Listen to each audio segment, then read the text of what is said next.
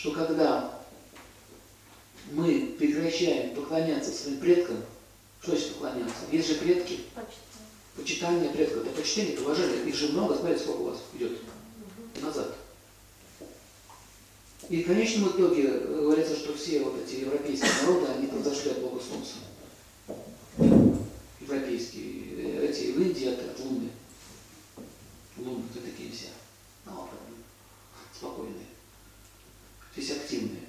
И вы представляете, что происходит? Кто-то из ваших, э, в Ведах говорится, что когда э, кто-то из вашего рода поднимается вверх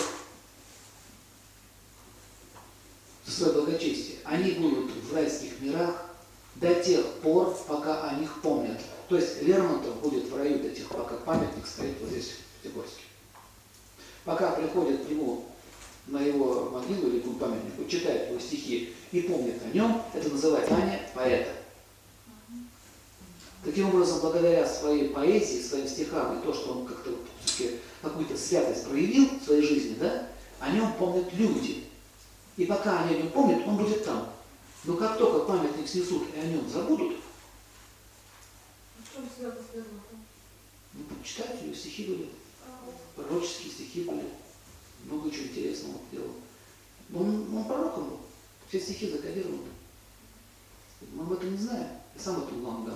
Но так или иначе, Высоцкий тоже самое, Пушкин, неважно, если актер или кто-то человек о нем помнят, и он, это означает, что он что-то хорошее сделал. Разве творчество это не добродетель? Добродетель. Вы же не помните о шутах Гороховых? Или, или как сказать, стриптизерам не ставят памятники. Не ставят. А вот такие люди, как Толстой или поэты, музыкант, им ставят памятники. То есть они будут там, в этих мирах. Это такой закон. А если вы помните о своих предках, они будут все время там находиться, в этих мирах. А они уже будут заинтересованы в вашем развитии. Конечно, потому что если вы о них забудете, то есть если ваше благочестие упадет, и вы о них забудете, то это напрямую коснется них. Вы понимаете, как все устроено во Вселенной хитро? Бог так создал, чтобы вы не теряли благочестие, иначе какой бы смысл до вас? Мне там хорошо, я в раю наслаждаюсь, мне до лампочки, что у вас тут творится. Поэтому, поэтому полубоги, они не вынуждены приходить на землю, они вынуждены сюда приходить и защищать добродетель. И не забывайте, что демоны то же самое. Пока Ленин лежит там, пока его помнят, духи тьмы будут получать силу. А они не могут убрать, потому что они же его защищают. Не дают. Видели, сколько в горах тут висело этих? Видели? Изображение Ленина. Прям, прям в горах высечено.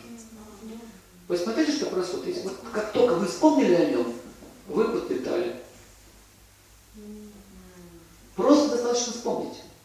Он, дедушка Ленин, подпитали.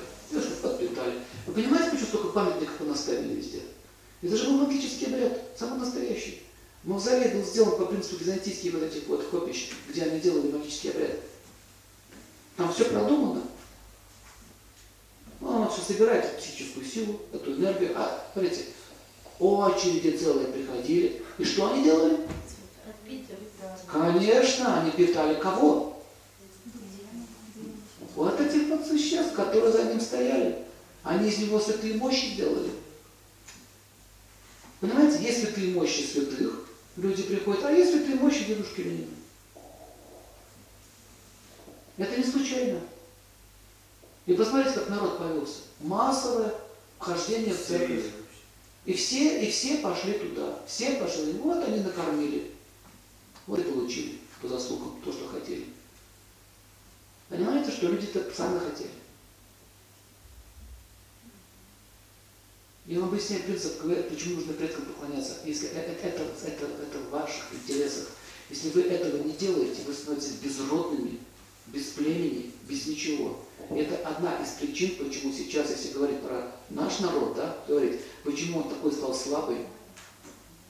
Понятно? А посмотрите, что происходит внутри семей. Мать судится с детьми. Это постоянно происходит. Они в судах дерутся. Вы когда-нибудь видели, что у мусульман такое было? В Азии нет такого. Как это? Поднять руку на родителей?